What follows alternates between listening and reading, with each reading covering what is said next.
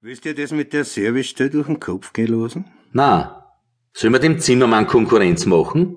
Bruder Cotton entdeckt einen überausgestatteten Fotoapparat unter der Windschutzscheibe. Wem gehört das Monster? Mir. Ich mache die Davat-Fotos jetzt selber. Ich war ja früher bei der Zeitung, habe aber nur Selbstmörder und Hundertjährige fotografieren dürfen. Dabei tät ich sogar den Weltuntergang fotografieren. Und wem willst du die Fotos nachher zeigen? Stopp! Wir steigen aus. Alfred Schrammel hält das Auto an. Im Polizeifunk meldet sich eben eine weibliche Stimme. Achtung, Achtung an alle Wagen im Raum 3. In der Landstraße Hauptstraße hat sich ein Stier von einem Schlachthaustransport abgesetzt. Das Tier ist stadteinwärts unterwegs. Achtung, Achtung. Alfred Schrammel setzt sich sofort einen Cowboyhut auf. Bruder Kottern und Adolf Kottern sind schon ausgestiegen. Ich sehe in der Nähe.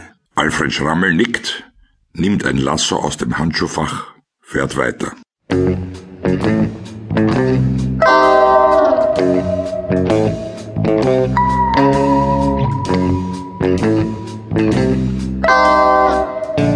Bruder Kottern verlässt ein Waffengeschäft, streicht eine Adresse auf dem gefalteten Zettel durch.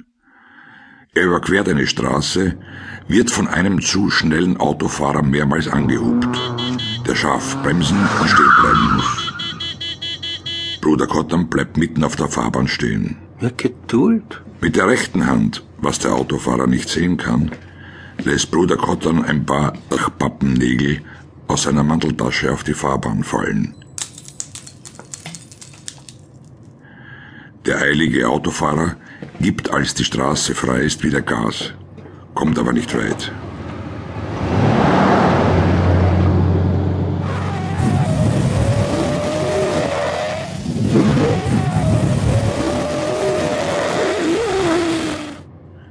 Die Luft entweicht überlaut aus allen Reifen.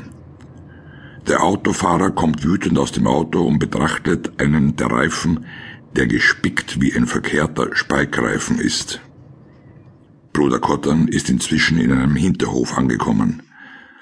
Das Lager eines Geschäfts, in dem offensichtlich mit fast allem gehandelt wird. Bruder Kottern stöbert herum. Der Besitzer des Geschäfts kommt dazu, bleibt dauernd hinter Bruder Kottern, ist aufgeregt. Bruder Kotterns Suche bleibt erfolglos. Er lässt den Besitzer stehen, geht auf die Straße zurück. Der Besitzer öffnet eine riesige Tiefkühltruhe, überzeugt sich, dass seine Gewehre noch drinnen sind.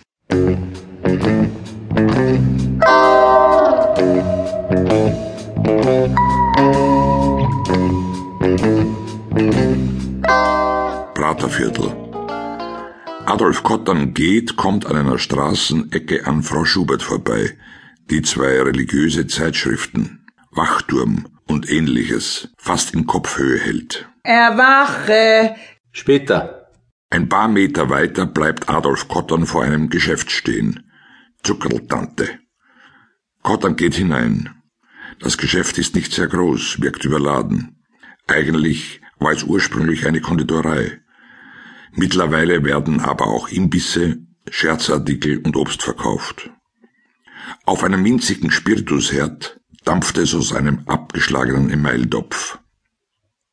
Hans Benischek kommt aus dem Raum neben dem Geschäftsraum. Als er Adolf Kottern erkennt, hält sich sein Gesicht auf. Morgen. Ah, Gott sei Dank. Nur Polizei. Hast du wen anderen erwartet? Vom Marktamt war schon ein paar Tage keiner da.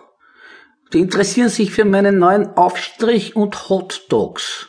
Hans Benischek zeigt stolz auf ein paar seiner ausgestellten Spezialitäten. Die fressen zuerst und verbieten's nachher? Genau, nur mit dem Verbieten kann man's nie nach. Ich hab ja jede Woche zwei neue Kreationen auf Lager. Was hast heut? Stuttgarter.